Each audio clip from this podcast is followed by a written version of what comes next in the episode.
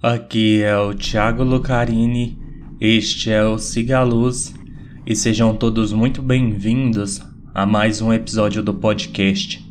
E lembrando que se você tiver um relato e quiser me enviar, mande para o e-mail sigaluzpodcast@gmail.com que sua história estará sendo contada aqui no Siga a Luz. E hoje, iluminados, eu selecionei mais contos de fóruns internacionais e vamos ao episódio.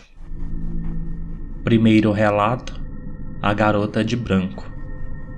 Tenho certeza que muitos de vocês já ouviram falar do jogo Dead Girl.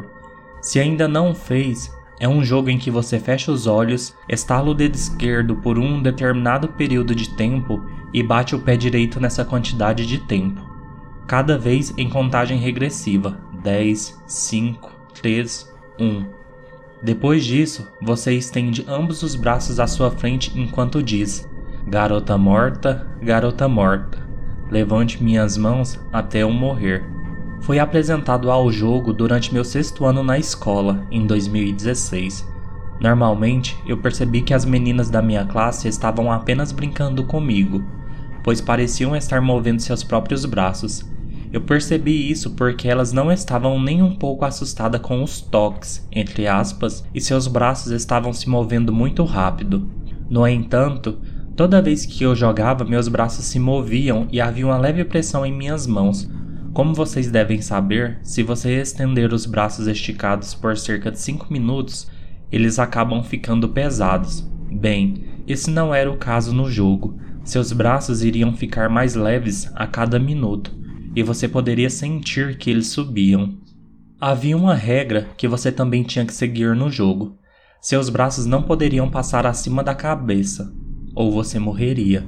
Um dia, durante o recreio, eu estava jogando e algumas garotas estavam ao meu redor. Enquanto seguia os passos e iniciava o jogo, senti uma das garotas tocar minha mão. Eu disse a elas para deixarem minhas mãos. Elas o fizeram e se afastaram de mim.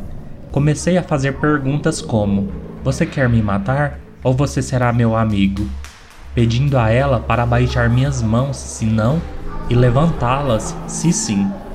Ela disse não para me matar e sim para ser minha amiga. Poucos minutos depois, meus olhos ainda estavam fechados, eu vi o contorno de uma menina em pé na minha frente, segurando levemente minhas mãos para cima. Comecei a entrar em pânico e rapidamente abri os olhos e olhei assustado em volta para todos os alunos.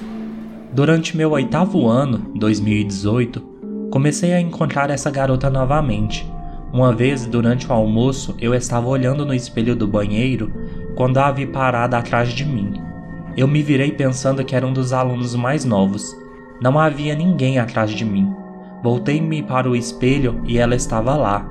Ela tinha longos cabelos negros, olhos azuis e usava um vestido branco manchado de sangue. Depois de alguns minutos, ela saiu e eu saí do banheiro. Contei aos meus amigos sobre o incidente, mas eles apenas riram e disseram que eu estava inventando história. Frequentemente eu a via pela escola. Meus amigos disseram que eu ficava vermelha e ficava apenas olhando para um ponto aleatório toda vez que a via por perto. Muitas noites eu a via em meus sonhos e uma vez até a vi em pé no meu quarto. Ela nunca tentou falar comigo ou me machucar, ela apenas ficou lá, me olhando. Eu não a via há mais de dois anos. Algumas semanas atrás, fevereiro de 2021, comecei a notá-la ao meu redor novamente. Ela se mostrava principalmente em espelhos e reflexos de vidro. Ela costumava chegar mais perto de mim do que antes. Algumas vezes ouvi o riso de uma criança, isso geralmente me acalmava. Ela parece legal e brincalhona, e muitas vezes, quando estou chateada, ela fica por perto, sempre fazendo caretas no vidro ou no espelho. Muitas vezes eu me sentia melhor depois disso. Percebi que ela se parece muito comigo, então penso nela como uma irmã mais nova. Meus pais me disseram que minha mãe esteve grávida antes de eu nascer, mas o bebê, infelizmente, nasceu morto. Então isso me faz pensar nela como uma irmã. Iluminados, eu nunca tinha ouvido falar na vida. Essa brincadeira Dead Girl até porque eu acredito que ela não tenha por aqui, ou senão eu estou muito enganado. Entre 2018 e 2019 eu estudei muito sobre hipnose. E há um exercício sobre hipnose que você estica os braços para frente, entra num estado de concentração e imagina um balão no seu punho. E de acordo com que você imagina esse balão subindo, o seu braço também vai subindo sem você fazer qualquer tipo de esforço. Então eu acredito que essa brincadeira tem mais ou menos a mesma base desse exercício de hipnose. Mas ver essa garota por tanto tempo e com essa regularidade, aí já fica meio difícil de explicar isso, não é mesmo? Segundo relato, meu pai me visitou para mostrar a apólice. Era 1991 e meu pai morreu em um acidente de carro apenas seis meses depois que minha irmã também morreu em um acidente de carro, como dito no meu primeiro relato, o telefonema da minha irmã falecida.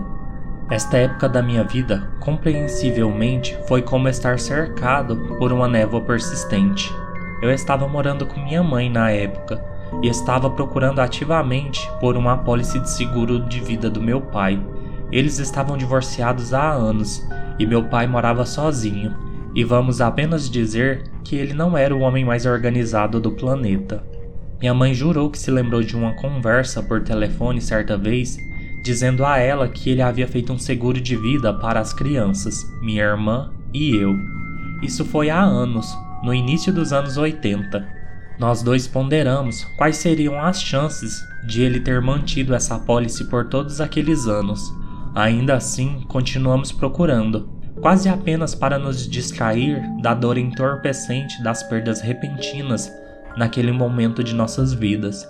Um dia, minha mãe encontrou um pedaço de papel que mostrava uma apólice datada de 1982, mas ambos pensamos novamente que as chances de que ainda fosse uma apólice ativa eram severamente improváveis. Nós dois praticamente tiramos isso da cabeça e continuamos com nossas vidas o melhor que pudemos. Então, no início de manhã, enquanto eu estava dormindo, tive um sonho lúcido. Eu acordei, entre aspas, ainda sonhando, e lá estava meu pai, parado, ao lado da minha cama, parecendo muito vivo e em paz. Ele sorriu e fez sinal para que eu acompanhasse a escada abaixo, o que eu fiz. Ele começou a andar até a bolsa da minha mãe, pegou-a, colocou a mão dentro e tirou um pedaço de papel. Era a mesma apólice que tínhamos achado. Ele me olhou com um grande sorriso e foi então que eu acordei. Sabendo como são os sonhos de contatos, eu pulei da cama e desci correndo as escadas. Minha mãe estava na cozinha fazendo o café da manhã, e eu disse animadamente que meu pai acabará de me visitar e me mostrar que a apólice em sua bolsa era de fato a que estávamos procurando.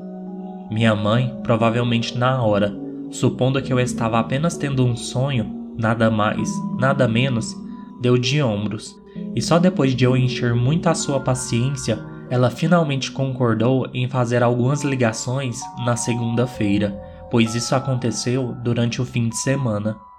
Eu sabia que seria a pólice válida. Isso não foi um sonho.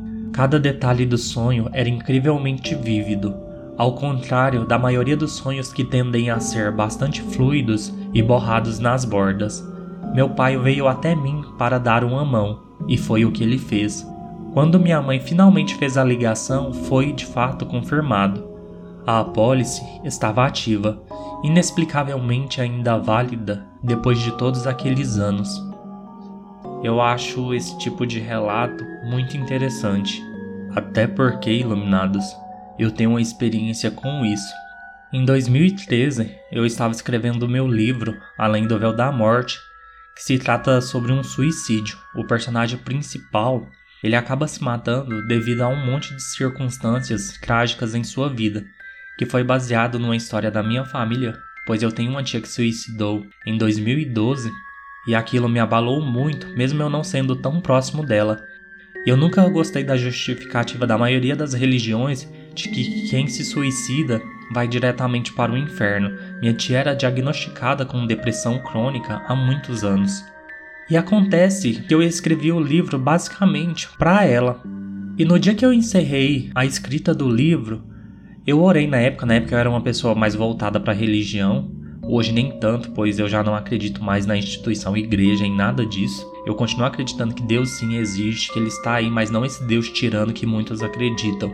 Então hoje eu prefiro estar longe da igreja, pois é uma instituição que eu não acredito. Pois bem, eu orei a Deus no dia que eu terminei de escrever o livro, agradeci pela inspiração e tudo mais, e ofereci o livro de verdade à minha tia. Ela se chamava Darcy. E aí de noite eu dormi e eu sonhei que eu estava na minha faculdade, a faculdade até que eu comentei com o Evan Nigran no episódio da conversa com um bruxo. E a gente lá tem uns cubículos que eram salas de aula, e eu entrava de manhã porque eu sempre chegava cedo na faculdade, eu entrava nessa sala onde a gente estudava.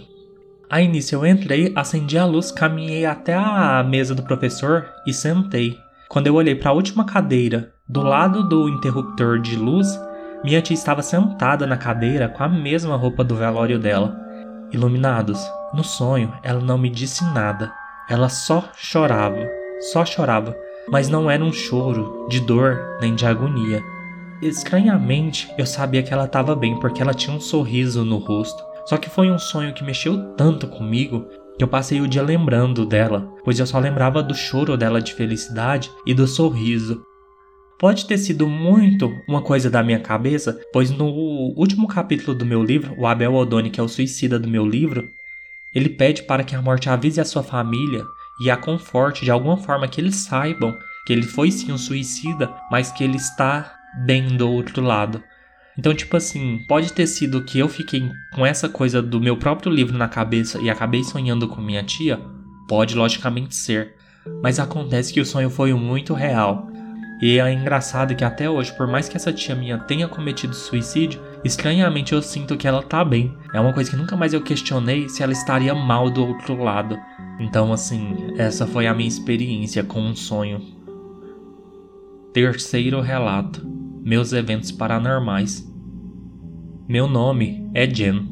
Tenho 23 anos e sempre fui sensível a espíritos ou coisas desse tipo. Tenho muitas outras histórias de quando era criança, mas vou guardá-las para outra hora.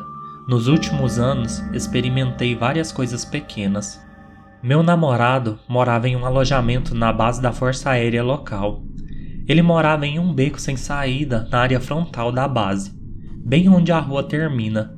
Eu vi um aviador de estatura mediana, uniformizado, parado embaixo dos postes de luz, quando digo que o vejo, quero dizer que posso vê-lo com os olhos da minha mente.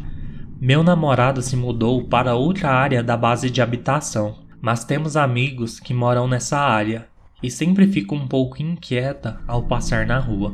O próximo avistamento sobre o qual irei falar é fora do bairro mencionado anteriormente. Há um pequeno brechó que provavelmente foi um posto de gasolina nos anos anteriores ao longo da rua que leva ao centro da juventude. Na parte externa do prédio há uma máquina de água, uma máquina de refrigerante e um Red Box. Costumo ir àquele Red Box um pouco para ver o que eles têm e alugo um filme ocasionalmente. Isso aconteceu em várias ocasiões. Normalmente vou para o Red Box depois do trabalho, por volta das 19 horas. Trabalho na base, então o sol já se pôs e está bastante escuro. Eu sempre vejo algum tipo de forma grande, incerta, se animal ou humanoide, atravessando o estacionamento e indo até o outro lado do prédio do brechó. Uma vez que atinge o poste de luz sobre a lixeira, ele desaparece. Eu verifiquei certa vez para ver se não era um cachorro ou outro animal, mas não havia nada lá. E isso aconteceu comigo cerca de três vezes. A última experiência sobre a qual vou falar ainda é incerta, mas na minha opinião é uma das coisas mais terríveis que eu já experienciei.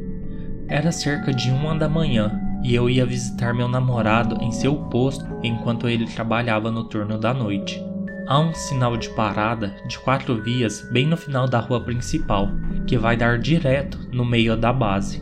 Conforme você se aproxima dos hangares dos aviões, as luzes da rua tornam-se poucas e distantes entre si, pois está perto da linha de voo. Como você pode imaginar, a uma da manhã sou a única na estrada que leva a essa direção. Parei na placa de pare e ao fazer isso, vi pela janela do meu carro um homem com uma expressão aterrorizada, como se ele fosse ser atropelado. Eu estacionei o carro, saí e dei uma olhada ao redor do meu veículo, mas não consegui encontrar nenhum sinal da pessoa. Então eu voltei para o meu carro e fui embora. Em todos os meus anos de experiência, esta foi a única vez que pude ver o rosto de alguém e tão sofrido. Bem, essa foi a primeira parte das minhas experiências estranhas. Se alguém tiver alguma dúvida ou visão sobre minhas experiências, eu adoraria ouvi-lo. Iluminados, eu também gostaria muito de saber a opinião de vocês. Último relato: Despedida. Na véspera de Ano Novo de 2020, tivemos que enterrar nossa pequena Calua, nossa cadelinha. Eu perdi minha cabeça pelos próximos três dias de tristeza. Em 3 de 1 de 2021, pela manhã, eu a ouvi latir ao longe. Mas meu marido não ouviu. Eu a ouvi latir mais duas vezes. Fui dominada pela dor e sentimento de culpa por tê-la decepcionado. Decidi escrever uma carta para ela. Escrevi uma carta no Word e abri meu coração para ela. Eu já tinha escrito metade de uma página e estava chorando o tempo todo. Estou chorando agora. A última frase que digitei foi: Estou mandando esta carta para o céu. Assim que digitei essa frase, a página ficou em branco. O Word não travou, não apaguei nada, a carta sumiu. Tentei encontrar, mas o único documento recuperado estava em branco. Indo para 21 de 1 de 2021, às 19h30, meu marido e eu estávamos assistindo a um filme quando um cachorrinho preto saiu da parede e começou a correr pela cozinha em direção aos quartos. Assustada, pulei seguindo o cão e meu marido perguntou-me em voz alta se eu também tinha visto. No quarto, nosso outro cachorro cor de damasco estava profundamente adormecido. Meu marido e eu ficamos em choque e nos sentamos para discutir exatamente o que havíamos visto. E ambos vimos exatamente a mesma coisa. Vimos um cachorrinho preto e sólido, da nuca até a ponta da cauda. Vimos parcialmente uma perna traseira, mas nenhuma perna dianteira ou cabeça. Vimos Calua parcialmente manifestada, correndo pela nossa cozinha, tão sólida quanto você e eu. Comecei a chorar e meu marido também. Isso nos chocou profundamente. Estou tão feliz que nós dois testemunhamos isso, então não foi uma ilusão, meu amor por ela ainda é forte e minha dor também. Meu marido agora acha que a aparição foi tão legal e que Kalu estava aparecendo para eu ver que ela estava bem e ainda correndo por aí.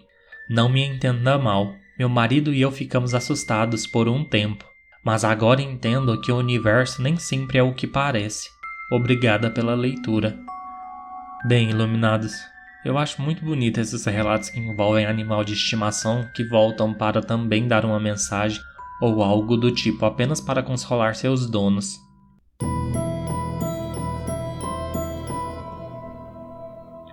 Bem, iluminados, este foi o episódio de hoje. Peço, como sempre, que curtam, comentem, avaliem o podcast nos seus agregadores de preferência, mostre o podcast para os seus amigos me digam lá no Instagram do Cigaluz o que vocês estão achando dos episódios. No mais, fiquem todos bem e siga a luz.